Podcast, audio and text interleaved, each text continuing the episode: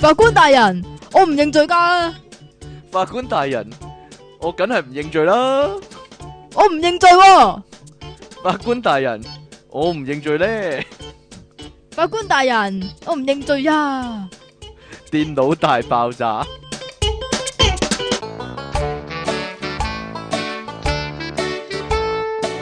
歡迎翻嚟 popup.com 嘅電腦大爆炸，呢度繼續有出體傾同埋苦悶人類嘅救世主即其離岸神啊！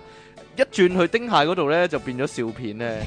你點能夠諗到佢下一幕就拱晒啲人落街啊？真係，唔係佢㧬佢仔㧬啊嘛。跟住拱晒啲人落街，又轉翻去丁蟹，又變翻笑片噶咯喎。佢打死晒啲飛蛾啊嘛，真係好離奇咯，啊真係好離唔奇。係啊，琴晚先咩啊？cut 咗嗰段佢用吊廁頸所咯，，佢用嗰個沖廁嗰條繩嚟吊頸㗎琴嘛晚即係琴晚嗰集係重點 cut 啦，cut 咗好多段啦。係啊啦。咁即係丁孝喺傾偈，即係同啲細佬傾偈嗰段 cut 咗啊嘛。佢話係啊，佢話細個記唔記得殺咗邊個殺咗邊個嗰啲上到位啊嘛。哦，係啊咁係啦，咁係係啦。啦，就係佢嗰淨幕啦。係淨係琴晚就淨係講話阿丁孝蟹話俾阿益蟹上位嘛。係啦，就係咁啦。好啦，係咁講。琴晚，琴晚你真係係啊，琴晚到啊，呢集出街嗰時係第幾晚咧就唔知道啦。喂喂喂喂喂，我終於領嘢啦！前幾日咧咪好大雨嘅嚇，誒俾你害咧。我又關我事啊！跟住翻屋企咧，哇對鞋濕到咧，哇，跟住臭到咧，就好臭啦跟住而家家 我又用翻即期教我嘅方法啦，臭到，即係佢經驗，啊，經經驗豐富啊嘛，臭鞋嘅，咁就 你臭啊！攞隻貓砂塞入個鞋度啊，就係 咁啦。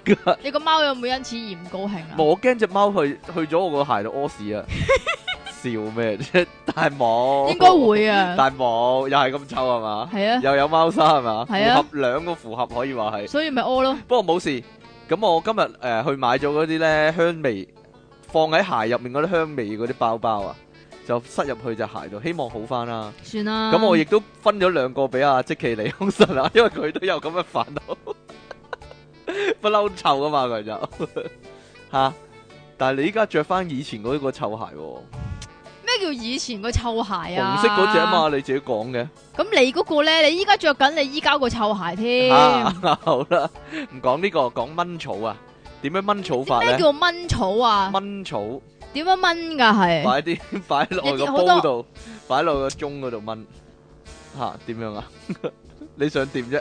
飛下飛下嗰啲蚊啊。飛下飛下嗰啲炆啊，唔你啊係蚊啊，係掹啊，唔係該。掹草點掹啊掹？啊？點樣炆啊？大陸啊，因為係大陸好多草噶，所我以 ờ，哋咧 黐線大學唔關誒事大陸添，大學添，大陸嘅大學係啦，大陸湖湖北省武漢市華中科技大學就規定咧，所有個特別嘅規則，應屆畢業生啊應都棍要嘅畢業生係 啦，要好應棍先得，繼續啊，係啊，都要咧有一個指定動作，就係咧翻學校做公益活動。係咁啦呢個公益活動呢，就係、掹草，又或者係執樹葉，要五日先至計一個學分噶。咁啊，如果唔做冇呢樣嘅話嘢呢，就攞唔到畢業證書啦。係啦，即係你攞齊學分，準準備畢業嘅時候咧，就要做呢個公益活動啦。啊，但係每個嗰啲叫做做公益嘅勞動時間都唔同噶、喎。有啲科啊，哦，嘅有啲學系科啊，嘅 有啲科有啲系嘅科學生，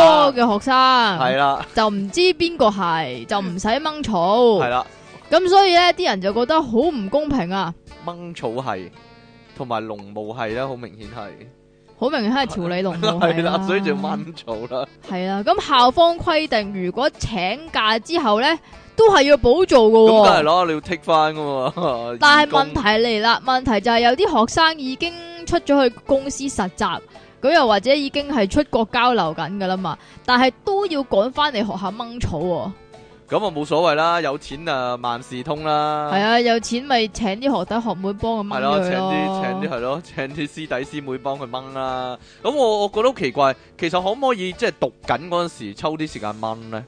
唔係啊佢要畢業先掹要得一噶定嘛？要畢業先掹，唉呀，畢業掹嚟㗎咁就唔得呢啦。好啦，呢個咧愛情嘅煩惱啊，喺呢個肯雅地區亦都一樣肯有啊。肯點樣點樣肯啊？à. 肯啊，肯雅地區啊，咁啊肯雅咧有個律師叫做 Phyllis 啊，肯雅肯肯雅做做律師又點嘅咧？咁啊，咪一樣，我都想知埋，即係除咗佢，除咗黑蚊蚊之外，都要着恤衫西裝啦，係啦，咁啊做律師咁樣啦，咁咧誒好衰唔衰咧？佢中意咗呢個奧巴馬個女啊，Malia Malia，係啊，十六歲個女啊，啊個女得十六歲咋？哦、奧巴奧巴馬 咁後生嘅咩？佢大女都係得十六歲喎，佢話咧誒。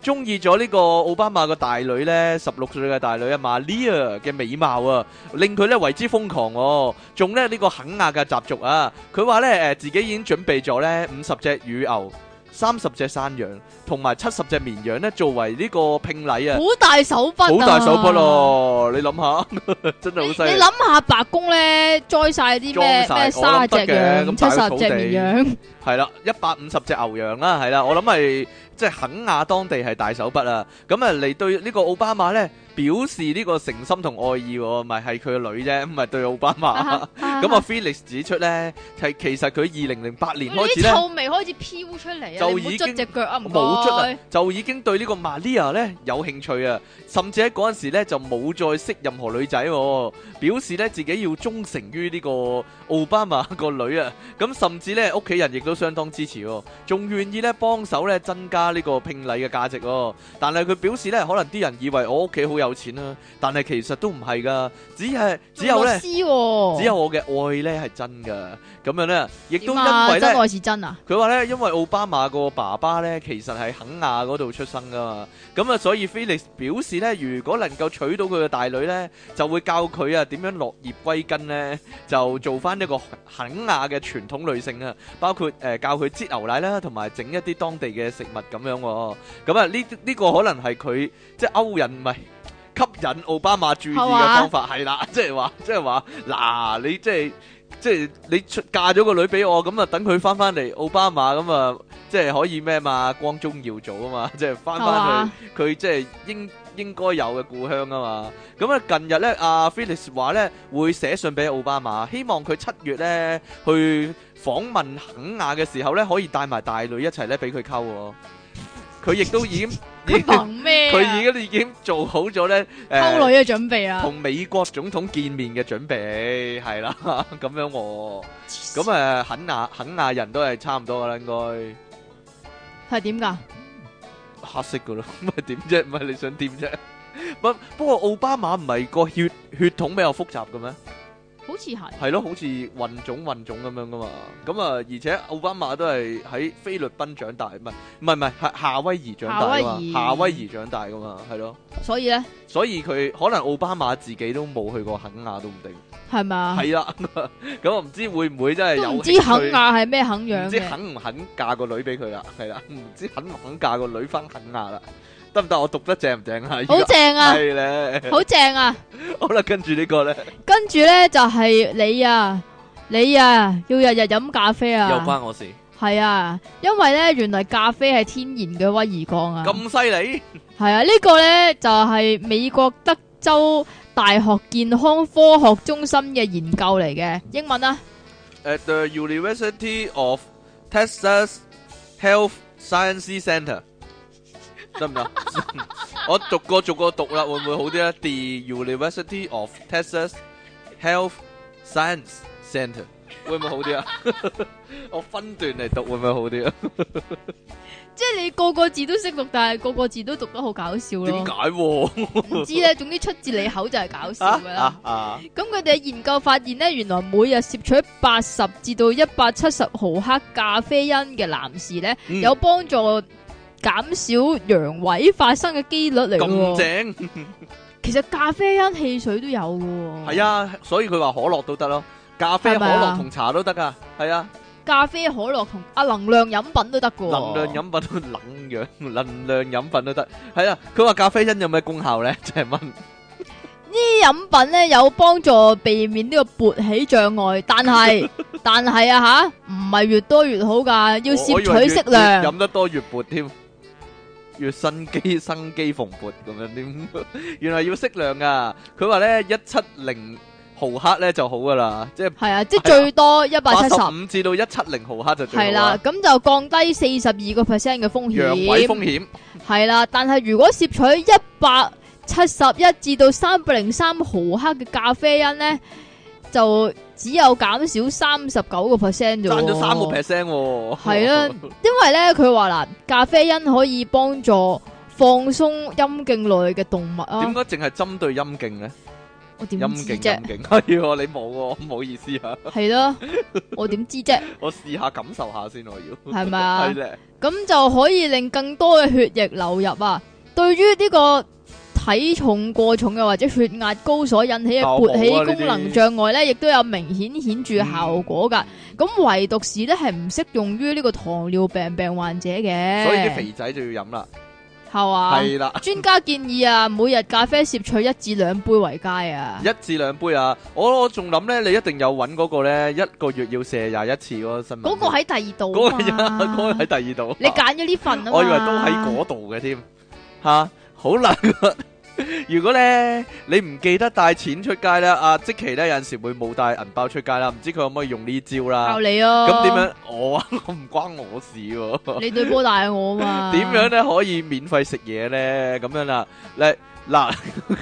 你講啊。咁啊，真係大劑啦！ 嗱，我諗好多人咧都會啦，一係就唔買啦，一係翻屋企攞錢再出街，出再出個街啦。不過咧，八達通比啦。國外咧有一個咧唔記得帶錢嘅女人咧，竟然咧都可以買到晚餐、喎，因為咧佢身材火辣啊，嗯，勁抽啊！跟住咧， 佢去到埋到櫃位，跟住即係嗌咗嘢食啦，嗌啲咩嘢食咧？嗰啲叫做呢、個叫做卡薄串啊，唔知大家有冇知道啊？冇啊，完全中唔知東嘅料理嚟嘅喎，係嗰啲雞肉啊，我係咪一串雞批下批下嗰啲麵包嗰啲啊嘛，我類似嗰啲啦。咁誒， 咁咧咁點佢下講啊埋到去叫咗餐啦，咁有啊兩個男店員，跟住佢哎呀冇銀包添，死啦唔記得帶添，咁點算咧？咁一係就走啦，但係佢叫咗嘢啦嘛，咁又唔啊想咁麻煩，於是乎咧，佢就着住紫色嘅洋裝，靚靚女女咁，突然間佢就，喂！師奶嚟 㗎，揭揭開件衫咧，露出胸部啊！竟然大直接大膽向店員露出胸部，呢、個舉動咧令到兩個男店員咧瞬間超尷尬。不過咧就選擇咧直接將呢個食物咧包好就送咗俾佢喎，就唔收錢啦。咁啊樣 喎吓，即係佢個胸係值幾多錢咧？唔知道嗰、個女人咧拎到呢個卡薄串之後咧，即係佢嘅食物之後咧，就露出一副不可思議嘅表情啊！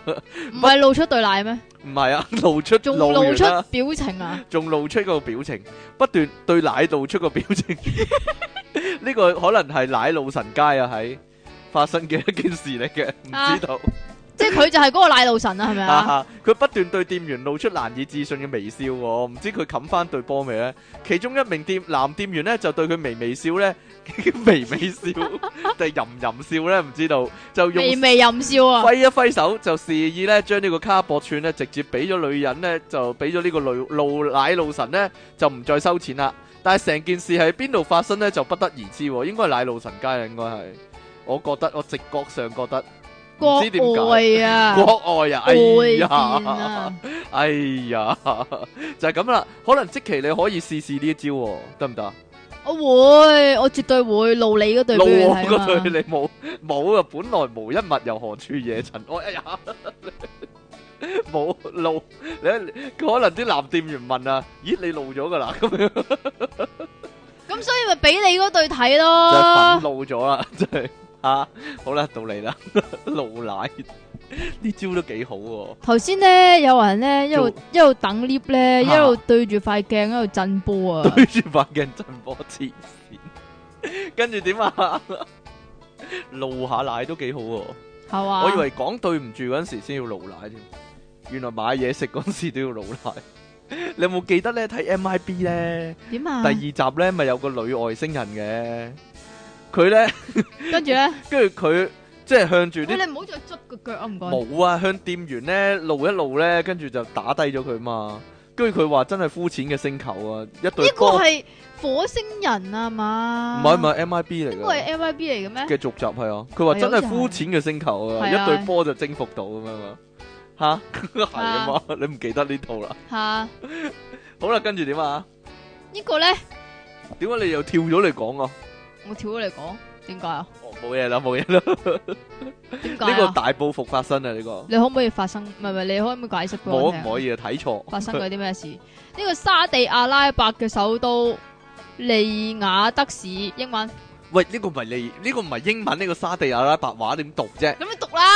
？Riyadh，哦咁有個女人啊，因為咧佢我以為沙滿地阿拉伯啲女男男權好高尚添，我都未講完。係啊，佢都佢係因為不滿個老公再娶啊，咁所以咧就特登揀喺老公同埋新任妻子嘅新婚之夜咧，就開對方嗰架車咧，就喺度惡意破壞，喺度違規咧，嚇咁然之後咧就送咗張罰單俾個老公做賀禮啊，個罰單係高達幾多錢嘅咧？個罰單咧就係九點九萬嘅美金即係㗎， 72萬，誒，80萬，9.9萬，差唔多-差唔多10萬啦。十萬啊，即係係80啊萬港紙啊。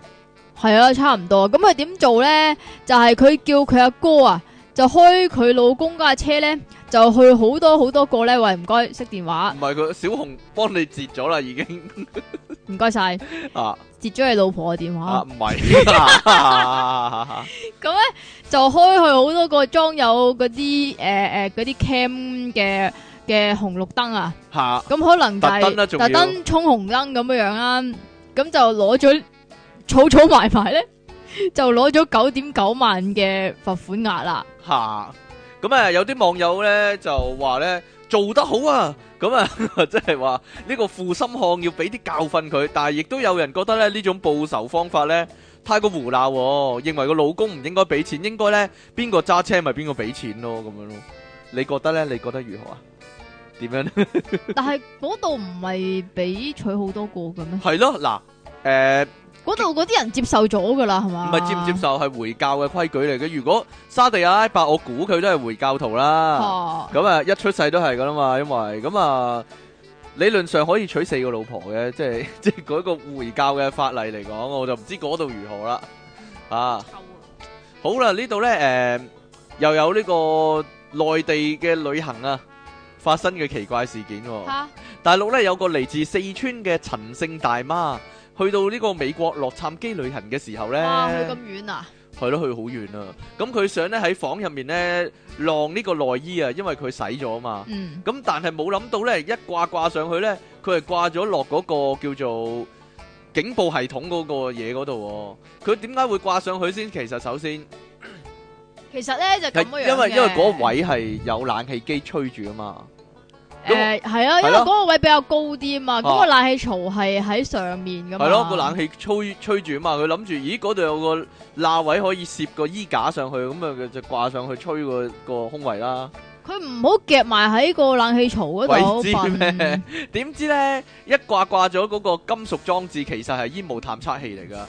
咁一掛上去嘅時候呢，因我諗佢係遮住咗嗰個燈仔啊，遮住咗煙霧探測器入面個燈仔啊。嗱，煙霧探測器上面啟動器嘅小玻璃呢，就跌咗落嚟，跟住呢，就即刻 wee wee wee wee wee，有人入侵好似俾人有人入入侵侵嗰啲咁嘅聲啦。咁啊，探測器呢，亦都開始呢，即刻噴水喎，開始潮吹啦。咁 之後咧，呢、個大陸嘅大媽呢，就同其他旅館入面嘅住客呢去外面避難，會唔會佢都唔知道自係自己掛衫所以整到響呢？定還是佢以為第二度火燭呢？ 咁就不得而知啦。做咩？啫？跟住即時呢，誒、當地嘅消防車啊、警車啊、救護車咧，全部嚟晒，好似做戲咁啊，好似有 Mr. 冇咁快啊？好似 Mr Bean 咁，即係領嘢即刻。咁誒呢個闖禍嘅陳大媽咧，誒、Ờ, 見到咧嗰、個房咧濕晒咧，咁就死啦，就去咗呢個旅館大廳度過夜啊，冇得冇得喺翻自己一間房度過夜啊。但係之後咧，呢位大媽咧就俾旅館咧開咗一張三萬美金嘅賠償單啊，哇，咁貴！二十四萬港紙啊，唔好講少。哇， 點解要三萬咁貴嘅咧？經過，因為佢整濕晒咯，唔知使唔使賠埋俾啲警車啊、消防車同埋救護車咧？嚇就唔知啦。 不過經過協商呢，就降為呢個一萬美金都要八萬蚊啊。咁啊，亦都呢令到呢個旅館呢，就多咗張標語啊，就係叫啲人呢唔好將啲衣服呢掛喺呢個煙霧探測器上面、喎。嚇我諗係啊特別為佢而設啫，即係開咗咁耐。間酒店開咗咁耐都未試過有人咁樣唔做。係啊，其實我都唔係好好奇怪明點解真係一掛上去佢就會噴水嘅咧。因為佢整甩咗嗰個玻璃嘅，因為佢有個玻璃仔咧，係應該你熱得就係佢會爆。哦就，會咁因為佢跌咗落嚟，咁係就啊以為爆咗。係啊係，啊係啊，咪咁咯，咯就係咁咯。 我諗得佢係咁噶咋。哦係啊，得佢係咁嘅咋係嘛？得佢係即咁嘅係咋即係嗱，有陣時你去酒店，即係你去旅因為行掛掛喺浴室度咯，啲衫吓，你掛喺浴室㗎？係啊，你知唔知我阿婆會掛喺邊掛啊喺？邊啦？煙霧探測器唔係喺啊，邊啊？？佢條底褲咧大大條嗰啲咧，啊阿婆底褲咧啊就會掛喺張凳嗰度咯。咁嗰張凳嘅後邊就會有條底褲掛咗喺度，你你自己諗 下。哈哈哈哈哈！我知啦，即係兩個圈兩個窿勾咗喺嗰個角落頭度 嘛。大底褲先得噶，細底褲係唔得噶，即係我嗰條細細條咁啊唔得。吓，你一條係 G string 嚟 噶，定 T back 啊？我攞有細啊係嘛，嘛？係但係前面大，啊嗰個難買底褲我都話啦，冇叫你阿嘢，媽車咩 啊？度身訂做， 度身訂做，得未啊？得啦講未啊？到你嗱講啦呢個咧就真係好大鑊噶，係啊，即係哇！咧但我係都咪唔知咁點嘅？算係咪個啊！構造係咪咁嘅咧？真係，個構造我我諗其實應該唔係咁嘅我覺得都唔係咁啊，你亂噏見過嘅呢你應該知啦，個，我係嘛冇見過，你攞出冇見嚟過，攞出嚟睇嘛，你黐線嘅你都，我唔信你冇見過，你見 過幾多 個啊？黐線。快講，冇冇冇個膜喺入面噶嘛？呢樣嘢睇到嘅咩？多謝你以過來人嘅眼身份角現現膜我身講說 法，啊，眼角膜啊我講緊，係咩？但係我依家唔係講緊眼角同膜埋鼻膜，喎，仲有咩膜啊？你講，仲有視網膜，繼續啊，冇啦，冇噶啦， 腦膜啦，仲有腦腦膜膜炎啊嘛，係喎，腦膜喺裏邊噶仲喎，有耳膜係啦， 啊，繼續啊，冇啦，呢個係咩膜啊？處女膜就係處啊，女膜啦， 就係咁多種膜之中最重要嘅就係係啊處女膜啦，你見過咁多個，見到嘅乜乜呢啲，見唔到嘅我咩？覺得逢係膜都見唔到嘅。係咩？真係係啊，唔知 我都好啦，呢、個咁咁你咁你去唔我去到嗰我諗個膜唯一見嗰得度啊？到又摸得到嘅咧，嚇就係手機嗰啲保護膜咯。係啦、哦。 好啦，咁呢個仲點要樣啦成日都摸嘅添。呢個點呢個就整穿咗，唔小心唔係啊，係大陸有個手身如玉嘅女仔廿二歲，係咁佢就同佢男朋友咧就去到談婚論嫁嘅階段係啊。啦，咁由於佢思想保守嘅關係咧，接受唔到婚前性行為係啦。咁但係佢男朋友咧又唔知點解咧，就好又唔支持佢，又唔搞佢 又喎。唔搞佢就好支咁持。佢哋兩個咧就拍咗拖年幾都冇發生性關係噶年啦。紀啊，好好短時間啫。咁日前咧摸就索階段可以就話喺雙方父母嘅同意之下咧，兩個人即將步入禮堂咧， 係咪啊咁就結婚 啦。可能係因為兩個都忍唔住啦，忍唔住唔所以知就道。要結婚 啦。咁就喺佢哋可能結去完婚都唔搞咯，諗住。結完婚都唔識搞係系咪？咯，咪 就係咯，咁就喺佢哋去辦呢個婚姻登記嗰啲唔知乜證嗰陣時咧，嗰啲工作人員咧就話俾佢哋知啊，要做婚前檢查噶、喎。下婚前檢查要做啲咩呢？咁阿醫生呢，就即係同佢進行咗呢個簡單嘅問話之後呢，就進行呢個婦科檢查 啦。但系条女又冇講明喎，係啦，但係就唔知道要檢查啲乜喎，下亦都冇諗到要表明自己係處女、 喎。我係處嚟噶，醫生唔好搞我啊！ 開始檢查之後呢，佢突然間覺 得啊，好痛啊，好痛啊！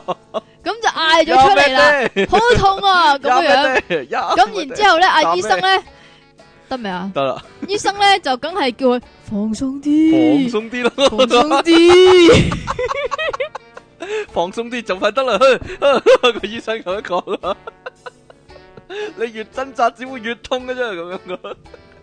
繼續啊！得啦，繼續啦， 咁檢查完佢又放鬆完之後咧，請你好好放低。 咁竟然咧佢發現自己嗰度流血喎、啊！咁啊懷疑自己個處女膜爛咗啦穿， 咗，唔啊係係啦爛咗，你講到咁恐怖啊！穿咗咪即係爛咗梗係咯唔，係啦，爆咗好優 OK。雅咁篤穿咗，係 你有冇好優雅咁篤穿咗你女啊？唔關事。吓唔關事係點㗎？檢查咯，我又係。哦，檢查，咁就叫佢放鬆啲，跟住咪穿咗咯。啊放鬆啲，係啦，跟住點呢？哎呀，係，咁事後咧，佢就去到另外一間醫院檢查啦，結果真係如佢所願，佢嘅處女膜已經爛咗哎啦。哎呀，終於穿咗啦。點解係啦，咁佢知道之後一直都擺脱唔到呢個陰影啊。有乜陰影啊？簡單嚟講，簡單嚟講，你買包維他奶，攞支飲管，篤入去，冇分別㗎啫。啊係咁嘅，做乜咪就穿咗個膜咯？ 但係你唔會篤咗落個維他奶嗰之後喺度喺度穿穿插插噶嘛，出出入入啊。穿穿入入噶嘛。 出出入入啊。會漏啲維他奶出嚟咯。哎呀，咁點算呢？得呢未鑊嘢啊點？？呢鑊嘢點擺平佢咧？咁佢同醫師唔知邊個醫師唔啊知邊個意思？咁就冇意思咁意思。吓，唔醫事哎噶呀，因為交涉完之後都冇共識啊，但係醫生咁所以都話呢自己都有過錯嘅。係嘛？係咯咁所以反而報警處，為哎呀，咗個膜報警， 為咗塊膜，喂，警察， 我無意報警個情況，喂點，啊？警察局點啊？有咩事啊？我冇咗塊膜啊！哎呀 我塊膜俾人篤穿咗啊！ 冇陰功啊！ 有冇有冇扣上呢個手扣咧？有冇踏上孖葉咧？個警 察冇喎，但係個醫生就話自己都有責任，願意啊補償噶。望下自己細佬啊，嗯，都有責任嘅。係嘛係啦咁針對呢件案呢，嗰度嘅律師分析，由於條女受損嘅部位實在太過特殊 啦，唔而且特殊喎、個个女仔都會受損嗰個部位，有乜咁特殊啫？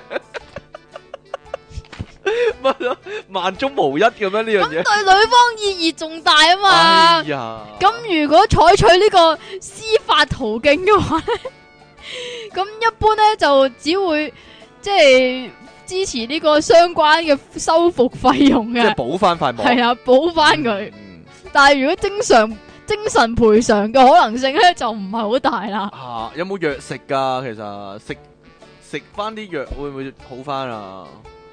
唔知咧，即係食翻嗰啲咩氨基酸嗰啲係唔知嘛？啊，補補軟骨嗰啲補翻塊膜或佢者啊，食個牛歡喜嗰啲會唔會好翻啊？以形補形呢啲係嘛叫？係 咧，吓我你有冇食過牛歡喜先？啊，冇啊。你冇啊？冇啊，所以我依家咁憂鬱啦，都唔歡喜咧。係嘛？係咧， 你有冇食過啊啊？冇哎喎，呀，你話你見過嘅？但係聽你以前好中意講嘅喎，但係聽人喺《知級 Baby》年代嗰陣時，點啊？集集都有講咁滯嘅。我邊度衰仔有啊？點啊？ 做咩掛住我啲牛歡喜啊？唔知啊，得個食得未啊？啊？冇咯，補翻啦，係啦，有得補翻嘅。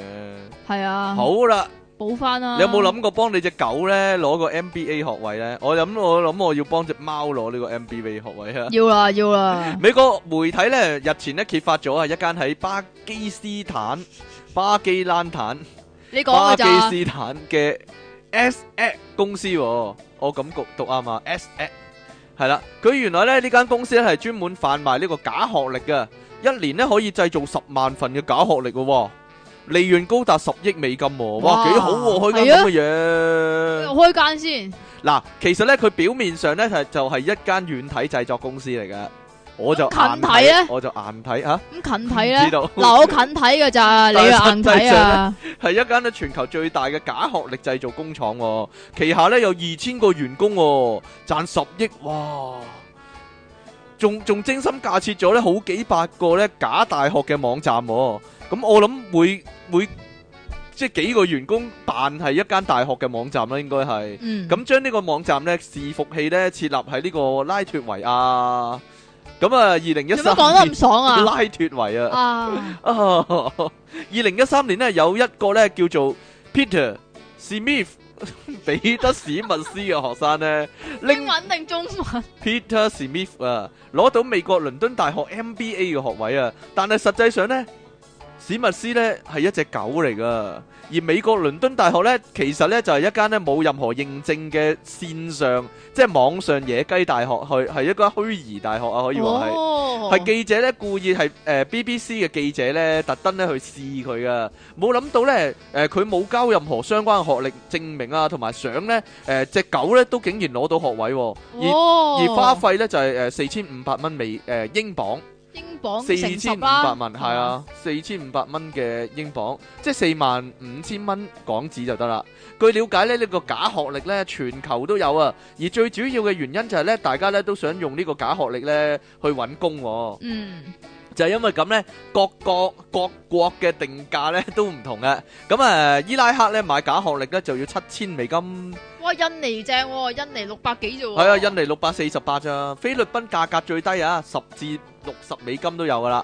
咁誒，仲保證呢兩個鐘就攞到咯喎，張證 書印出嚟啫嘛。咁啊，而俄羅斯呢，花四萬美金呢就可以買到美國哈佛大學嘅學歷，係咪㗎？係真真嘅學歷就係印出嚟定係假印出㗎？嚟嘅學歷咯，唔知可能係真嘅喎。係唔嘛？知道啊，而越南呢，只要千五蚊美金就得啦。係啊，你使唔使要翻張咧？唔係啊，聽講咧，香港都好似有個唔知咩人咧，有巴基斯坦嘅學位有㗎嘛？巴基斯坦嘅學位咁犀 利，係啦，我唔需要喎，但係邊個咧？好啦，邊個啊？邊個咧？我唔知啊，邊個啊？你講啊，算啦，喬寶寶咯， 我唯一諗到佢咋。 好啦，呢度啊，誒、呢個即期話要講喎，呢個你講完啦，啱啱點樣啊？啱？係啊嘛，我講啊，歇斯底里啊嘛，呢個。咩啊？我呢個哦，係啊，呢個啊，呢個咧就係啱啱揾到嘅，下所以就講埋啦喺呢度，係啦，講埋啦係啊呢好恐怖個，噶，因為話但係講即係啱啱先講完啊，喺黑森因林為入面。係啦，我就啱啱喺黑森林咪講完咧，咩係歇斯底里症咧？咁啊話說歇斯底里症咧，原來喺十九世紀嚟講咧，就係講十九世緊女紀人。之前啊，係係啦，即係好耐好耐好耐之前啦吓，就係講緊女人嘅子宮唔知點解繞下繞下咧就喐下繞喐下，係啦，擾動到上呢個喉嚨，咁所以喉嚨咧就俾啲嘢頂住咗，咁啊就好有唔舒服嚿嘢喺啦喉，嚨嗰度，係啦。咁你要懟翻佢落去，诶，唔、知道，咁聽講話咧，點樣醫佢咧？就係只要令到佢有高潮就得噶啦，令到個女仔有高潮就得噶啦。係啦，又或者我好呃擅長醫呢個病咯，咁咪真係，咁你去醫啦，哎呀，算啦咁， 你攞個醫生執照，專專係醫呢個病啦吓， 唔使執照噶呢個 天然純天然嘅方法。吓，好啦，咁點樣咧？得未啊？ 係啦，點知咁喺呢個啱啱講完係啊喺呢個東莞啊，虎門咧就有個三十一歲姓陳嘅女人咧就發生呢件事啊。咁佢喺十二號嘅夜晚炒炒下菜嗰陣時咧就，擾突動啊啦然，間子宮擾動， 咁感覺到個喉嚨裏邊咧就好似有個波咁塞住咗，咁啊呼吸困難啦。咁於是咧，佢佢咧就揾唔同嘅嘢撩落去啦，係啦，咁佢原本咧就揾筷子撩嘅啫，咁撩撩下咧。撩斷咗就三撩支筷子，系啦，就撩斷咗，仲撩斷咗三支咁多添。咁於是咧，佢就將自己嗰個用緊嚟炒菜嘅鑊鏟，大概有卅厘米長啊，係啊，一支棍咁咯，就塞咗落個口度啦，個柄嘅大概個直徑就係二點五厘米啊。好咁啊，似九塞品芝麻咗官啊。點解啊？佢佢塞塞把劍落個喉嚨 嗰度，咁然之後咧，就將啲碌嘢咧插入去，咁哦啊，希望可以篤翻個子宮落去安全嘅位置嗰度啦唔吓。知道咁點知插咗入去之後咧，哎呀，掹唔翻出嚟、哦喎。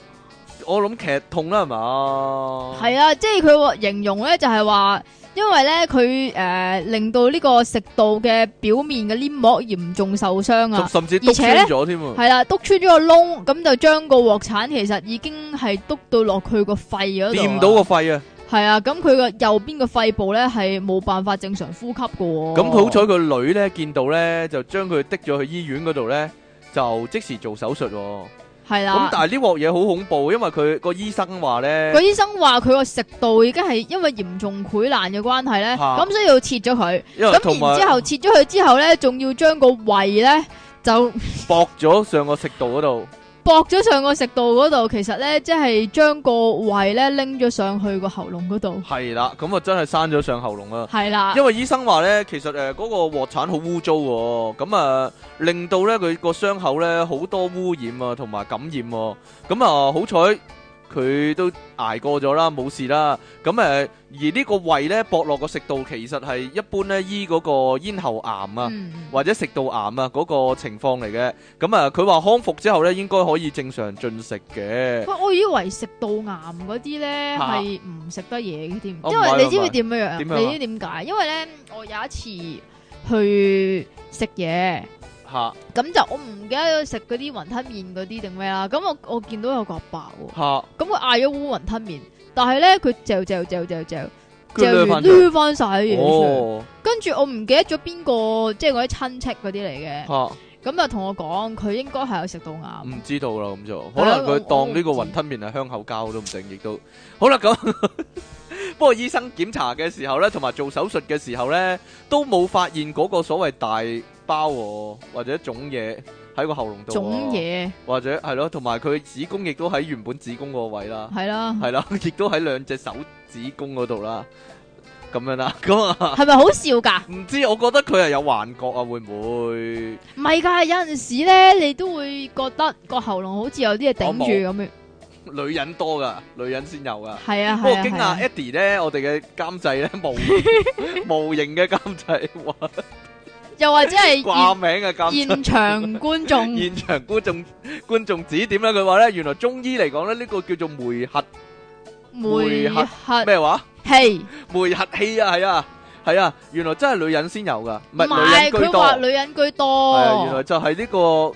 因為肝肝臟骨結出啊，問題，係係啊，啊，咁然之後個喉嚨咧就會有嘢頂住啦。就好唔舒服，要懟翻落去，咁唔係，咁要點算咧？就係令佢疏肝，令佢疏肝，所以多扶下。所以令佢疏扶下就要搞嘢啦。嗯，我亦都有諗過噶，嚇點啊？你諗過啲咩啊？即係冇嘢啦，算啦。你講啦， 你諗啦，快啲咁啊，你睇日本嗰啲片咧，嚇！會懟個口嘅，啊哦，係咪就係醫呢個病咧？為咗 哦，唔知道啊我講下，咁即係遲我下都咧，聽啲 uncle 講嘅，係嘛？係啊我即自己係又遲冇下咧睇就唔止光膠會有 B B 啦，過 啊，遲下連口膠都會有 B B 啦，後膠嘅直頭係。好啦，係咪咁喂，講啊？到呢個咧啱喎，點啊？今日電腦大爆炸嘅題目咧係呢個。發泄啊發嘛，泄啊，係啦，就係發泄一下啦。係啦，你啲男人點發你點泄樣啦？發泄就咧？係睇 A V 啊阿即嘛奇，又點發泄咧？你啊，你快啲講啊，你點發泄啦我？點發泄咪係乜嘢情況需要發泄啊？哦，其實好多情況都需要發例泄如嘅咧，阿即奇你咧，你係一個例如發泄嘅專家，例呢如個憤怒青年嚟講，點點啊啊？發泄專家唔係應該你老婆咩點？解我老婆？唔好講呢個先啦，講呢個先啦，唔係真係好好 你笑講啦咧咁。你講啦，咁咧，阿出體傾嘅老婆咧，專門開班教人開點班樣點樣打個枕頭啊？點樣打個針頭？發泄情緒啊！老婆開班教噶，係啦，就教人點樣發泄咧，就係、打個枕頭就可以發泄噶啦。仲有呢咁鬼唔知 咩？咁我係喎，仲有咧，佢會唔會教用邊啲姿勢嚟打個枕頭咧？有咩姿勢啊？我唔知啊，嗰啲咩咩鎖啊， 所咩铰剪腳啊你啊，嗰啲呢啲咯你。啊熟悉啊，嘿咁然之後咧，有一日，咁我啊打俾阿。你真係好中意講喎呢個，你真係好想咁講我咁我打俾佢咧，我通常都會問下，喂你喺邊啊，或者喂你做緊咩啊啊咁樣嘅。咁嗰嗰次咧，佢就話佢屋企，但我覺得佢唔係屋企嘅，因為我聽到背後有狗叫，喎狗叫點樣狗叫啊？ 即係唔係咁啊？點？ 啊？我唔知啊，我諗係因為透過電話先有咁嘅錯覺，呢我啲唔叫知道 啊。總之我聽到有狗叫，係啊！咁跟住好啦，我同佢講完要講嘅嘢之後咧，佢都仍然話自己屋企，跟住我話你屋企有養狗嘅 咩？得我聽到有狗叫喎，跟住佢話嗰個我老婆嚟噶，啊啊！你做咩搞到佢狗叫啊？低能唔係我搞佢，佢喺你練唔好咁大力佢啦，喺練習緊啊！低能你。練習緊狗叫係嘛？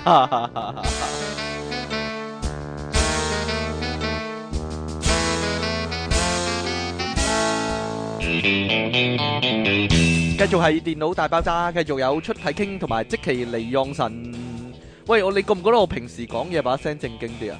做節目把唔覺聲，啊，做節目把聲鬼馬啲啊？唔覺啊唔覺，我平時把聲點嘅咧？好聽啲，冇嘢啦。聽完想打你咯系啊係啊係啊！你咩情況下需要發泄啊？俾人激親，你話 咧同我冇關啊，應該吓，同你冇關，自己做錯嘢，食屎啊！自己，做錯嘢。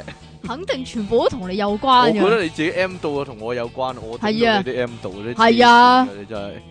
你整喂㗎，喂，小學啊、中學嗰啲教科書咧，咪成日話咧要做運動咧，發泄嗰啲過多嘅精力嘅。我完全唔知點解精力係要發我泄都唔咯。知你有冇睇過呢啲教科書啊？有，梗係點解有要咁做啦咧。係咯，係咧，唔發泄會點咧？我谷住咯，夢遺係咯。唔知道，咁女仔會點啊？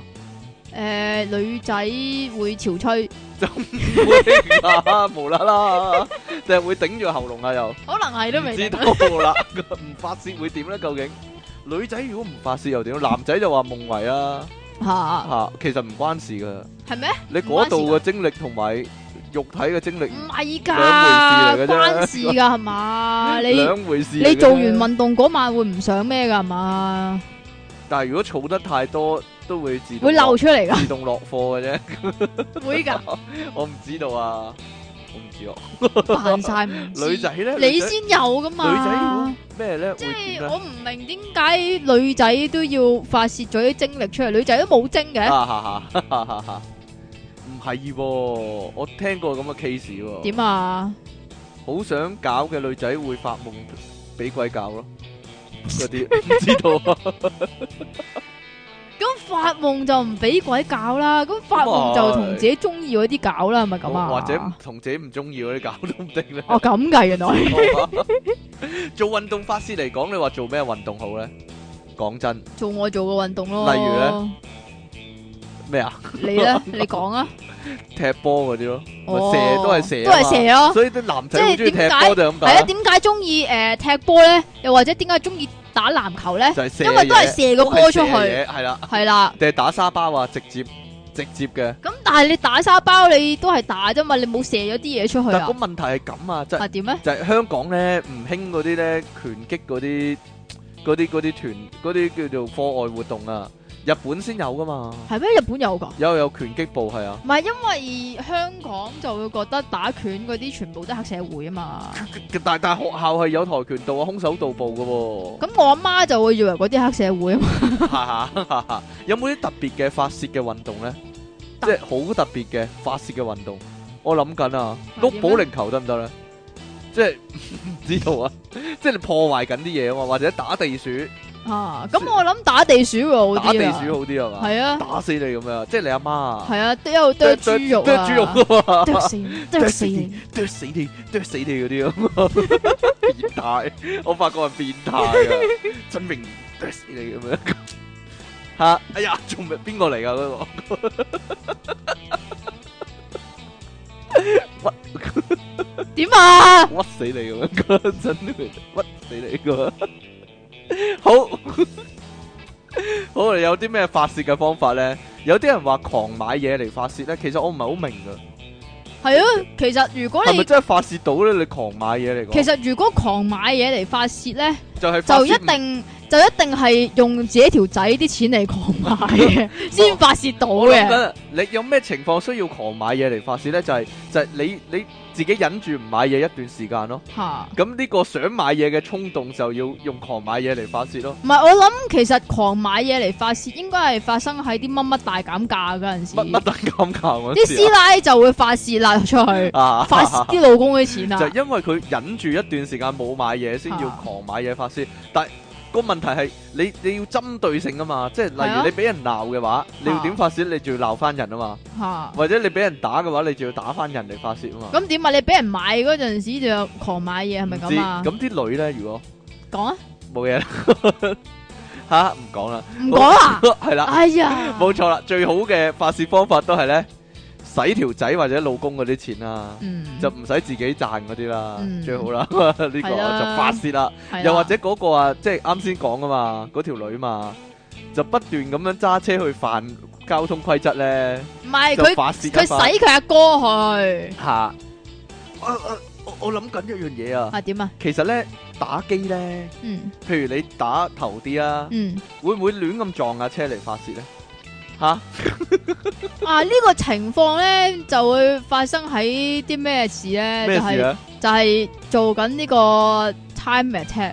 吓咁有陣時咧就會犯無錯啦啦，啦無啦啦做衰咗係啦。啦，犯錯啦咁然之後咧就啊亂嚟啊！亂咁撞啦，就嚟發泄一番啦。係啊，啲人都係咁噶。譬如咧打孖寶兄弟咧，諗住一命通關嗰啲咧啊，即係一一一次都唔死，嚇咁啊要要爆機噶嘛。咁啊，但係打到中間咧就衰咗。嗯咁但係佢儲埋好多隻啊嘛，咪咁狂咪係死咯，唔係啊，咁啊係係咁狂跳樓啊嘛。 狂死咯，係咯，咁就發泄一番啊嘛你，知唔知啊？死點樣啊嗰陣時咧，仲要撳左右左右左右左右喐下喐。喐下啊嘛。係啊，哦，咁啊，如果玩碰碰車咪好好嘅發泄方法咯，都係噶，唔可以係狂撞啊人！吓你知唔知用啲咩發泄方法係最好㗎？乜嘢？啊？就係玩 The Sims 啊！對閃玩 The Sims 嗰陣時咧，就特登整死製啲造人製造一間誒冇門冇窗嘅屋仔，咁嚇跟住咧就擺個火爐喺隔離。暈死嗰個人唔。係啊，然之後咧就煮嘢食，咁但係咧你嗰個人咧嗰、個廚藝咧一定要係零嘅喎，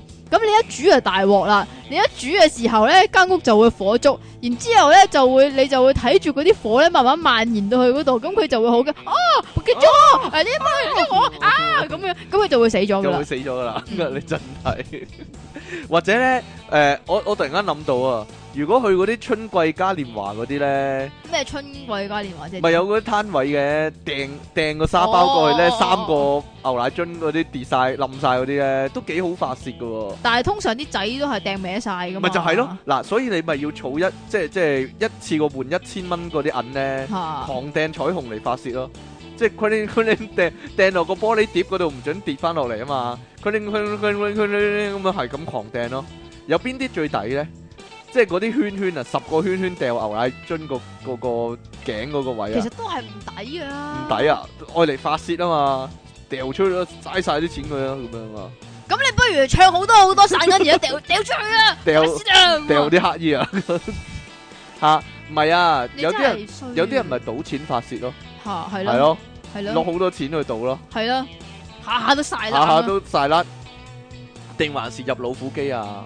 分分鐘會贏翻嘅 喎，入老虎機，切我真狂入係。狂喂，傲，我真狂係入狂傲咁冇啊！冇試過贏過老虎機咯，即係係咪你我渣啦，好明顯。係啦？我都話我去澳門啊嘛啊，有次即係好耐好耐之前啊，咁我去澳門就玩呢個老虎機，咁嗰啲老以以前嗰啲老虎機咧咪掹嘅，嚇咁我去嗰陣時嗰啲老虎機已經唔係掹噶啦，已經係撳掣嗰啲撳掣嚟啊嘛，係噶咯。，咁好啦，咁我睇，咁我其實我話冇識撳啦。咁我無論買貴嗰啲定買平嗰啲咧，我都係輸你嘅。梗係輸啦。點解咧？渣咯？呢咩渣個啊？就係問題啦。如果賭錢話想發泄，其實啲人就想贏定想輸嘅咧，我點知即係啫？狂入落去啊嘛。咁我咔咔咔咔咔咔咁我入咗入入咗啲落去啦吓，都唔係話好多嘅，但係都係唔贏啊嘛。但係跟住我同我條仔講話，喂唔得喎，唔都冇都冇錢跌落嚟嘅。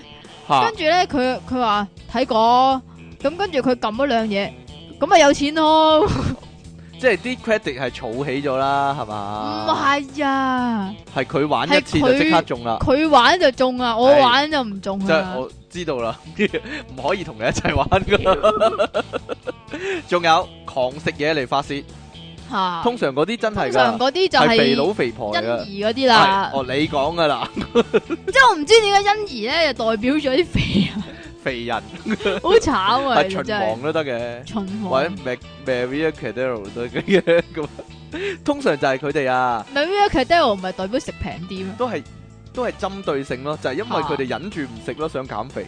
結果一解放啦，哎就發泄一番啦，就狂食啦咁樣咯。系嚇嘛？即係你嗰樣嘢喺嗰唔係度跌低，就要嗰度起翻身唔啊！就係係啊因為，通常咧都係因為我肚餓，嚇所以我發泄，我有食嘢。 黐線。 嗱呢個就奇怪啲啦，你諗諗唔諗到係咩原因佢要咁樣發泄咧？點咧？有啲人係冚頭埋牆發泄嘅，嚇哦，啊 係咩原因？ 就係埲牆對佢唔住，或者埲牆埲牆燒劈親佢咯埲牆燒佢。俾夢長最蝦咯。後最後嗰個人係會練成鐵頭功噶。係嘛？不過講真啦，冚頭埋牆發泄嗰啲咧，其實自己會就住噶，即係 佢唔會好大力咁冚噶，點都唔會一冚咧就暈低咗嗰啲噶，吓係啊嘛，因因為你試過唔係啊，啲阿爸阿媽鬧交咧，咪會咁嘅。點啊？個阿爸好嬲嗰陣時，個阿媽咪話：，誒冚頭埋牆啦咁樣嘅。 係咁嘅咩？啊，你阿爸阿媽唔會㗎，唔係定喎。係佢唔喺你面前咁講咧？ 我阿爸阿媽會㗎喎。我阿爸阿媽鬧交真我係媽成冇日都係咁講冇㗎。試過叫我，我媽真係冇試過叫我老豆冚頭埋牆死咗佢佢算喎。你啊阿媽只會走入廚房度切豬肉啫，係 啊，死啦！剁死你，剁死斬你！死你，死咗佢。 好啦，呢個即期一定會啦。大叫嚟發泄啊。通常嗌啲乜嘅呢？ 粗口咯，你肯定係啦。有冇內容嘅呢？Yeah！咁樣啊？有冇內容嘅呢？你大嗌發泄嗰啲。通常咧大嗌發泄 啊咧，你知唔知要喺邊度啊？啊，喺邊度呢？喺天台囉。唔係啊，要喺冇人嘅屋企，然之後咧攞個廁紙筒，攞啊，冇人嘅屋企。啊，啊，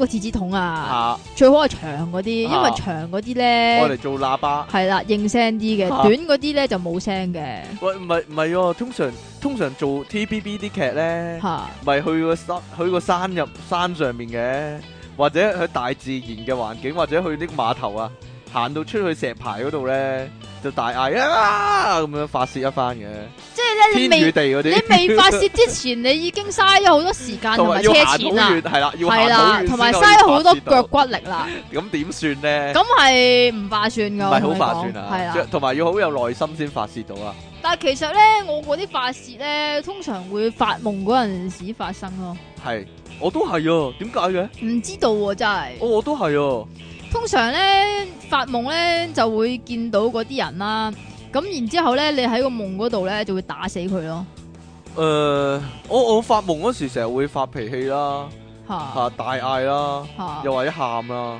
系我唔知点解有一次发梦咧，點啊？我救翻兩隻好細嘅恐龍啊，跟住我喺度喊， 我唔知點解會咁，好無厘 頭啊！嗰啲代表啲乜咧？好離奇啊！ 同埋我發夢嗰時會好易嬲咯，但係現實世界我唔會嬲係㗎嘛，嘛 係啦，喺喺發夢嗰個世界，你無啦啦寫寫下字，跟住嬲啦，係唔咪咁係唔啊？係唔係係唔點啊係，係好少嘢就會嬲咯，例如玩遊飲飲完杯水嘅嬲咯，玩遊戲輸咗嗰啲會嬲咯。發夢嗰時啊，現實世界係咩我唔會咁做啦，係咩係啦係咩或者或者係咯，啲人收埋啲蛋糕自己食唔分我俾我食，我會嬲咯， 我會大嗌咯，打人咯。但係現實世界我唔會啦，當然我唔知點解會咁咧。啊，呢、個好好奇怪嘅情況。好啦，有人咁樣做嘅，寫投訴信算唔算發泄咧？有啲人係狂寫噶嘛，啊，即係唔妥你啊，即其咁係啊啊係啊狂寫投訴信投訴你，係啊，係啊就發泄一番，係啊係啊，做咩啫？我姨丈咧，賣魚腸嗰個啊嘛，嚇、我哦唔係姨丈，嗰個姑丈啊，姑丈就 難，姑媽姑丈難明喎，但係係啊姑丈，佢好難明嘅佢，係又好難啦，明咁佢點嘅。樣啊？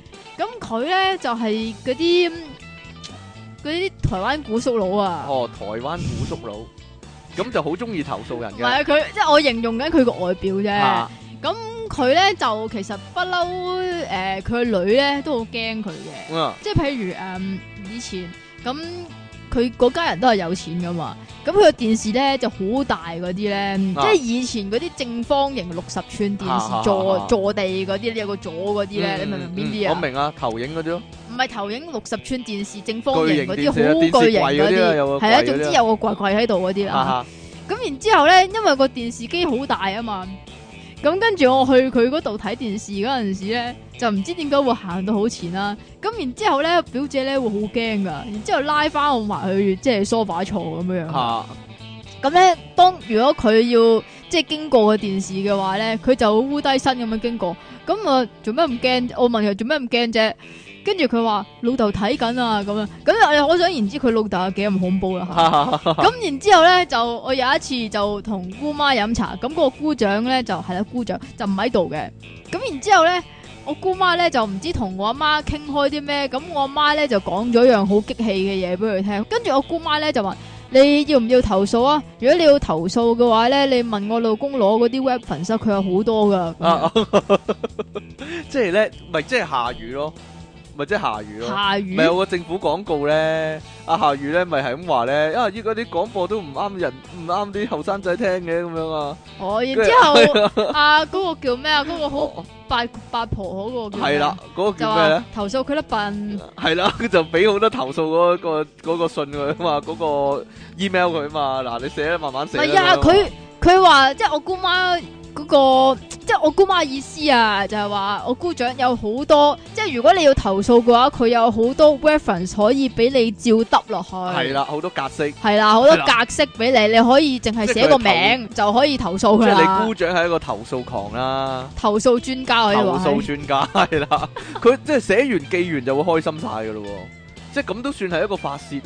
都係唔嘅，知道，有啲人就係咁噶啦，中意督灰啊， 中意投訴一番啊啊，啊係、好啦，有啲特別嘅發泄方法提供啊，就係拎即係嗰啲撳爆嗰啲波波膠咧，包裝嗰啲咧，我切，你你唔中意咁做嘅咩？好普通但你啫會唔會咁嘛，做梗呢係會啦。啊但係咪可以發泄到嘅咧？就係、我都唔知係咪可以發泄到，但但係我你淨係覺得撳落去咧，尤其是一揸落去，啪咁樣，跟住就好好爽爽！啊！但但係個問題係咧，你攞咗一塊啊，例如好大塊咁樣啦，啊一一張台咁大啦，你個心會諗啊，我要撳爆晒佢，即係 成成塊每一個波波全部撳爆晒，一粒都冇剩咁唔樣。係㗎，但係我以前咧細個咧啊，係唔捨得撳爆佢㗎， 咁離奇嘅你，即係同食藥丸係嗰啊個原理一藥丸都係啊樣我咯 我，即係咁 樣。攞攞包 B 嚟痛，我成日諗住啊一嘢撳晒，咔咔咔咔咔咔咔八粒啊嘛，咁啊好快咁啦，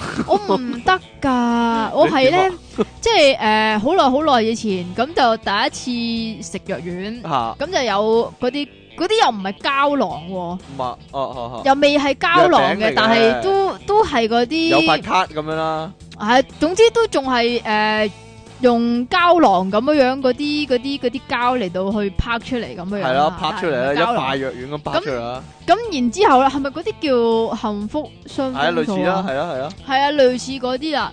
咁然之後咧，我咧係永遠都係嗰個石子咧，咪圓形咁樣樣嘅，啊我會沿住佢個邊咁樣你到界出戒嚟。爛佢，係 啦，咁界完出嚟之後咧，就留好翻小少心啊少，咁食，係唔係唔係留翻少少位喎？咁然之後揾隻手指尾挑嗰塊完嘢，美挑無開瑕佢。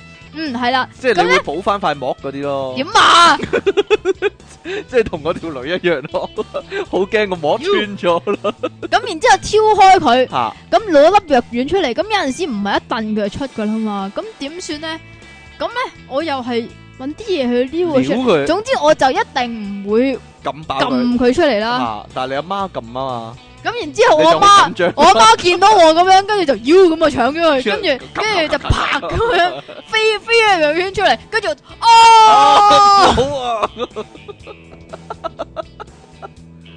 好啦，出體傾發泄嘅方法就係刮甩嗰啲咧黐得好實嘅貼紙啊，要完全乾乾淨淨啊！即係咧咩啦你咧好 P K 噶咯， 點解啊？即係我有啲遮咧，咁我病有塊膜包住咁咁樣梗靚靚係得要啦㗎呢嘛啲。咁然之後咧，唔知點解俾佢揸完咧，塊膜就冇咗㗎梗啦。係要啦，呢啲搣咗佢，搣得乾乾淨淨，又係有塊膠膜嗰啲咧，個遮柄嗰啲咧，跟住然之後一定咧，搣去爛佢嘅。去搭小巴啊咧，前面唔知點解會有啲譬如貼紙啊嗰咁啲嘢啊，刮咗佢啦。啦，係啊，咁然之後咧，有個人咧又會伸手去刮咗佢。好正常。啊呢啲嘢， 唔係咩？有陣時地跟鐵住有陣時咧，小巴咧嗰個柄咪有兩個窿嘅，啊，咁有兩個窿，咁會有兩塊冚冚住佢噶嘛。好多都冇咗啦，咁然但係嗰塊球系啦，就係可能左邊嗰塊冇咗，右邊嗰塊仲有咧。咁有個人咧，又會揾隻手咧走去刮佢，撩佢出嚟好咯。明顯係啲人都覺得呢個係一篤眼篤鼻，你要搣咗佢啊，或者 所以我唔係你嗰啲人嚟㗎啊，OK 梗。係要整爛佢啦，呢個先係發泄啊嘛。所以你整爛咗我塊膜係咪咁啊？同埋老麥啊，個杯蓋咧咪有啲凸起嗰啲位嘅咁。就撳落去嘛。其實嗰個位係愛嚟表示嗰個杯係裝啲乜啊嘛，即係係啊， coffee 定係 coke 定係點會用嗰個嚟裝 coffee？梗唔係啦，係 Coke 啊、Sprite 啊，定還是定係啊 Orange Fanta- Juice Fanta，啊？係啦， 類似咁啦。咁但係永遠冇人用嘅喎嗰個位，即係嗰啲職員係唔會撳噶嘛，係啊，我就都唔留明翻俾你撳咯，係啦，係嘛 係啦， 冇錯啦，嗰個都幾好撳噶，一下咁樣撳落去，好啦，呢個呢，就好多人會做，我諗即期都會啊，系嘛？就係刮自己傷口啲招啊，嚟到發泄一番啊，你會唔會嘅呢？我唔會啊，嗱，如果咧點呢個挑戰嚟噶，如果你可以刮甩咗佢而冇流血，咁就好翻啦，咁就即係一個完成咗嘅任務啦。梗唔係啦。如果你刮甩咗佢係流血嘅話咧，咁就要等佢再結招先可以再挑戰啦。咁會好痛噶 嘛？通常點？你知唔知點樣先要刮佢出嚟啊？點樣啊？通常當佢批嚇、口，即係你都會刮啦，姐。唔 係哎啊， 要等到佢批口，然之後咧，好似好似剝牙咁樣啊嚇，就熬下熬下佢，搖下搖下，即係左搖右擺咁樣。係啦，就等佢鬆咁樣鬆下鬆下咧。咁但係有陣時好 P K 噶，嚇你知唔知點啊？點啊？就係咧瞓覺嗰陣時咧，唔知點解咧就會冇咗半你你有塊冇諗過咧，揾條線咧咁樣解一解佢，成塊片起佢。冇啊，搞錯啊！我以為係人都會咁諗添。 冇啊。咁如果俾個床咧，又或者俾張被咧咁樣披咗佢嘅話咧，你覺得好唔抵啦？好唔抵啊，係啊。係啦，就好似個膜俾人整穿咗咁，俾醫生俾醫生檢查嗰時整穿咗咁啊啦。吓，好似有人話咧，用嗰啲電轉轉個牆壁嚟發泄噶，你有冇聽過咧？咦咁樣有陣時咧，無啦啦成日聽到隔離又唔係裝修喎，就會聽到咦嗰啲轉牆嗰啲聲咧，可能佢就係發泄緊啦。係啊，係咦，啊，係啊。係啊系啊系嘛啊，系啊， 即係是話咧，嗰啲工具啊，如果可以用嚟整爛嘢嘅話咧，全部都會變成發泄嘅對象噶。就係你睇住啲嘢被破壞咧，你就會好 啊鋸晒咁樣啊。例如發熱線啦、即係切發泡膠嗰樣嘢啊，吓即係即係。有有個有個手柄嘅，佢有條發熱線嘅，入兩粒電落去嘅。咁個我發熱知線熱咧，佢就可以切過個發泡膠嘛。我知。如果一旦個小朋友拎咗呢樣嘢，就大鑊噶啦。系啊，即係屋企所有有發泡膠同發泡膠有關嘅嘢，佢都會攞嚟戒一戒噶。你有冇試過咁做咧？冇啊，我點會掂到呢啲嘢啊？唔會俾你掂到噶啦，你阿爸阿媽知道啦， 唔會俾你掂到呢啲嘢噶啦。你會點啊？我明噶啦，會點啊？我你會就算冇需要，你都會求其揾啲發泡膠嚟到戒咯。係咪？係咪咁啊？吓一定會噶啦。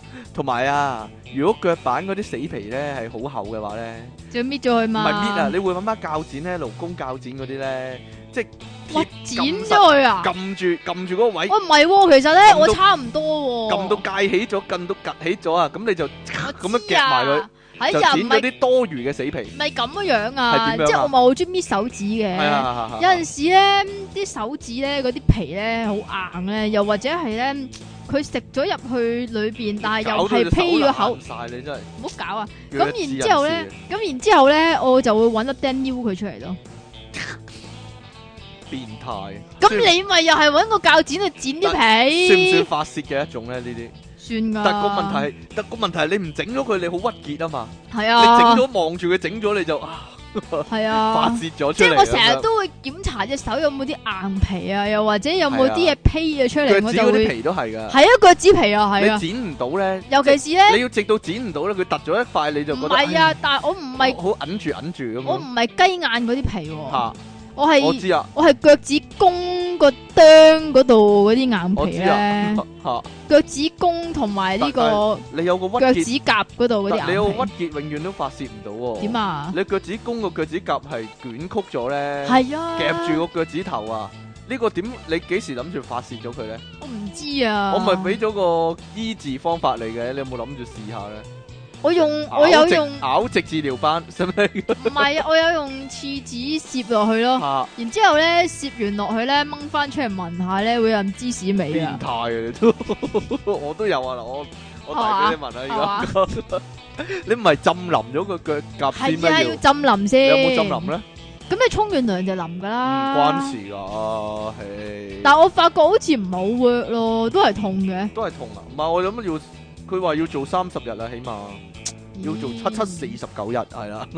喂，點樣發泄咧？有如果嗰啲人玩氣槍嗰啲咧，即係又走去射病病槍嗰射啲啊，人嗰啲啊唔，係誒有啲人就好啲嘅，打爆玻璃樽咯，哦，即係即係嗰啲人咪。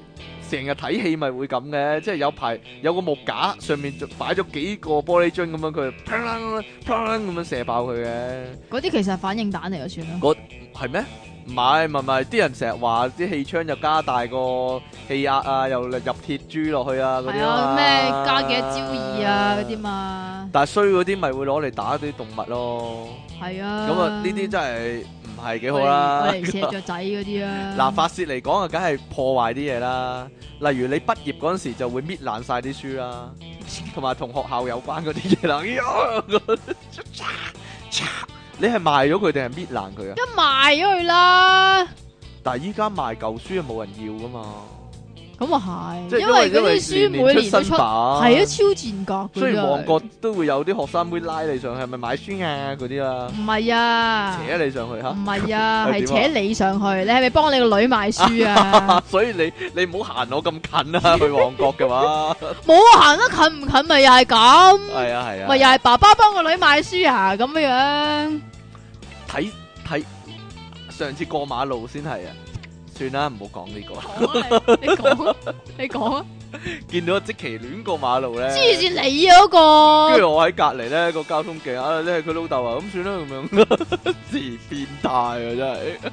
嗱睇嗰啲西片啊，咪成日會睇到呢一幕嘅，啲人點發泄咧就揾支球棒就係咁幫勾勾爛架車，勾係爛架啊靚車，係咪真係得嘅咧？你有冇諗幻想過自己咁做咧？係咪好爽啊？首呢件事先要有一架靚同車，埋同埋或要或者嗰個係有你一仇人架個車球咯，棒。或者係你仇人架車咯。首先你要買一支球棒，金屬球棒、唔係嗰啲誒打網，唔係打網打棒球打嗰啲棒球係咯嗰金啲屬球棒咯，木嚟嘅金屬，兩種。都有嘅。你有嘅你咩木嘅話咧，你支木會斷噶嘛，哦，咁啊咪就係咯，有金屬球棒，哐啷哐啷咁樣打爆架車咯。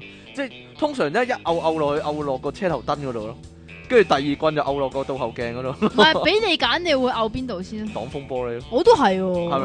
啊？爽啲啊啊爽啊！咁做係咪會好開心咧？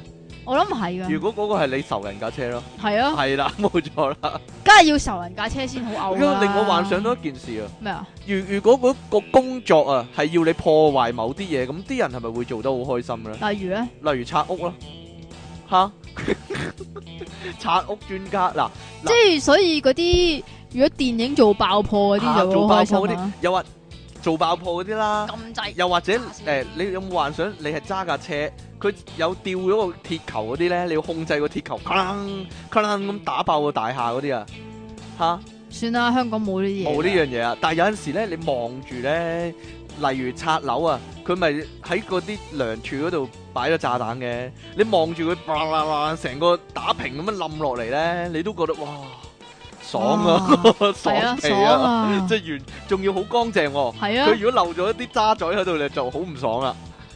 冇嘢啦， 即係一秒鐘夷為平地嗰、個，哦， 舒暢舒暢啊咁樣啊，即係你望住火山爆發會好舒暢啊，即係啊 冇嘢啦，男人就尤其男人係啦，嘛？係咧， 繼續啊！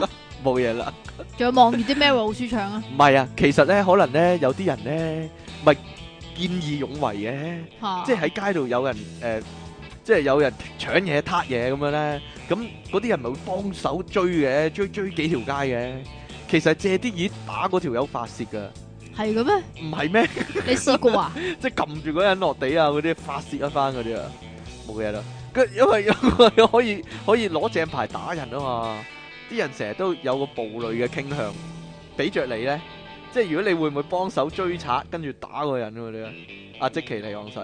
唔知咧，你講出嚟好喎、你唔好淨係做表情喎、衰神。 你實係嗰啲人嚟咧，即係如果有賊見到我，唔該掉頭走嘅啫話。所以咪係咯，所以做警察係咪一個好好嘅發泄嘅工作咧？我咪見到啲人揸住把黃色遮，咪過摳佢勾佢啊嘛， 或咯。者喺街行嘅話都可以勾， 係啊，立亂勾一係啊，番，我係警啦察嚟噶 嘛，我我警主察要摳你咪摳 你咯。哈哈最一家便宜兩但係家，我真係好驚咧，如果我去考警察嘅話咧，你都係咁嘅人咯，唔係啊？我會變咗卧底你啊！會變咗卧底啊。咁啊，人哋摳我啊嘛。人哋勾你咦咁啊 抵喎，抵抵你死喎！ 好啦，點樣係最一家便宜兩家着嘅發泄方法咧？講啊，就係用條仔或者用條女嚟發泄一番咯。哦，嗰啲啊發 哦，泄喺我身上啦，嗰啲吓，即係喊啊，即係伏喺個心口度喊啊，嗰啲啊，低能，冇嘢，你肯定唔係講呢個 我啦肯，定係講呢個純情啊嘛。冇人信你，出體傾送出黐得好實嘅招紙一張喎，咩嚟㗎？等你搣出嚟發泄啊嘛。唔係，其實咧，你知唔知咧？啊嗰啲即係譬如誒、呃你買一樣，你買一支筆翻嚟，嚇咁支筆可能會誒黐住一張紙嗰支啊筆嘅貼紙，嚇咁你要點樣去搣出嚟咧點？搣咧？揾手指公捽佢咯，唔係啊係，點啊？揾風筒吹啊，揾風筒吹，佢得嘅咩？揾咦風筒係喎吹，然之後佢會甩膠嘛咦，。咁啊係喎，唔係揾水浸嘅咩？即係好似郵票咁唔啊，郵得㗎票咁揾水浸啊。由你老尾啊！即其利昂神送出發泄波波膠一塊嗰嗰塊膠，其實叫咩咧？泡泡膠定波波膠咧？泡泡泡泡膠、波波膠、拍拍 膠，啪啪膠都幾好喎、即其利昂神，吟吟沉 沉，咩啊？爆炸私人相暗暗沉沉咯。即其利岸神，原來係女人。方唐傾成日話：哎呀，離岸神同離岸咩啊？咩啊？成日話離岸同離岸神好搞笑，但聽咗咁耐，始終都係唔覺得真係好搞笑嘅，令你大嘔特嘔的荷蘭產相。佢話你唔係好搞笑即喎、其離岸神，日日玩女神，佢又知令你大嘔特嘔的荷蘭產 佢咪相。見到你 online 啊？ 會嘅咩？好啦，我呢度都有啊。兩位節目主持人，你哋好。啲差佬用警棍打嗰啲示威者，算唔算發泄啊？心急人上。咁短㗎。 我讀埋啊呢個哎啦咁。 啲啊，嗯出體傾離岸神兩位好，我係日嗯墨爾本嘅 k a t h y 早兩三個星期前，我同事 Tony 介紹我聽電腦大爆炸，點知唔聽由自可，一聽停唔到，想追翻晒之前嗰幾百集嚟聽，啊唔係，係百幾集啫吓，嚇搞到依家成個路都係出體傾，哈哈哈嘅笑聲。可惜 Tony 最近要辭職離開墨爾本去悉尼工作，我想透過你哋節目叫 Tony 加油，俾心機做嘢，我會幫佢多啲陪佢女朋友。不過 k a t h y 應該係女仔嚟冇嘅。錯啦。希望佢 all the best 啦。Tony 遠走悉尼後，十分掛念女朋友，身在遠處一條友，發泄只能靠左右手。墨嚇爾，本 c a f e 上我諗墨爾本 c a f e 都係嗰啲啦。點啊？究竟係隔離鄰舍定係隔離中嘅鄰舍 咧？嗰啲啦。咦，Tony 落雨喎，不如嚟我度啦咁樣樣。好啦。點啊？發泄有好多種類同發泄有好多種類同途徑啊，例如喺街見到索爆妹妹啊，過馬路嘅時候俾風吹咗條輕飄飄嘅棉啲裙，嗰下起勁，然後翻屋企諗住個妹妹嚟搞嘢，係其中之一啦。邊個妹妹啊？鬼知咩？朕又試過受咗上司氣，然後好僆咁開隻格鬥 game 打翻啲氣出嚟，然後朕。打氣啊！其加油加油嗰啲啊！然後浸其實好憎食熱嘢，一食熱嘢辣到個口或者條脷，最少都已經係揼晒腳。於是試過有一次食嘅食嘢辣親，朕就好燥咁咬斷咗手上嘅筷子。另外當朕睇摔角睇到某啲好激動嘅比賽，朕就會開隻 WWE 出嚟玩，例如見到 The Rock。個死人表弟俾人捧到上天，開晒掛咁打呢個又打嗰、個，朕就會開只 game 出嚟打到佢爆晒缸，又或者要鎖到某位現任美國冠軍 tap out，又或者仲打翻 VWM 二十八嘅地獄鐵籠賽，不過係用放水俾對手贏嗰、個，明就明啦，哈哈，出國呢啲唔準 cut 啊！唔 cut 你咯，好毒啊而朕都經常因為啲撲街亂咁放書整到個書架亂晒，係啊，朕做圖書館噶，執架執到熱辣辣，而翻到入工作房就會亂掉嘢嚟發泄。拜託，唔知啲書擺邊就唔好亂咁攝啦，唔該啊，朕想我。咁如果唔知啲書擺邊應該點做咧？我想應該問。掉俾個掉俾應個該職員阿咯，朕啊，掉掉俾佢咯，係啦，擺啊咁啊，唔好打美國嗰啲摔角啦，睇都睇日本摔角啦，咁搞錯啊，係嘅咩？梗係啦，係出體傾呢個啊係遠藤嘛正道啊，睇即其離岸神響節目入邊，即期成日打出體傾嚟發泄，咁出體傾又點發泄啊？我覺得好唔公平咯，心急人上。究竟邊個寫嘅咧？呢封信，親愛嘅兩位節目主持，親愛嘅兩位電腦大爆炸主持，發泄呢家嘢最常見都莫過於喺辦公室或者工作場所啦，遠嘅唔講。近近地，大家都會睇過有位的士阿哥上巴士大鬧巴士大佬，點知俾人玩翻轉頭，所以發泄可以係一門藝術。好啦，自問修養高，好少喺人面前玩發泄，但係公司有位同事一於好少理，少少嘢就用粗口孖叉啲下屬時，我唔覺得佢冇禮貌，而係揾機會向下屬發泄嚟發泄。當各人以為佢發神經多於發泄之際，P.K. 老細冇出面制止佢，不特止，仲出嚟安撫小安無躁，仲有係年底加佢人工高其他人一倍，真係想學陳錦鴻發泄爆翻句：呢個世界公平咩？最後電腦大爆炸提提你，如果大家係適當嘅時候發泄得宜，會有意想不到嘅效果㗎。即其離讓神發泄當勾痕，聽眾進擊的十二歲喎。吓， 吓，發泄完未啊？ 大家唔係喎，佢講起嗰個片段咧，我突然間諗起喎，咩啊以前咪有個電車阿叔嘅，佢追住架電車嚟你好到中意噶嘛一一？路跳一路跑一路講粗口嘅，係啊 嗰個好勁嗰個吓，冇嘢啦，算啦。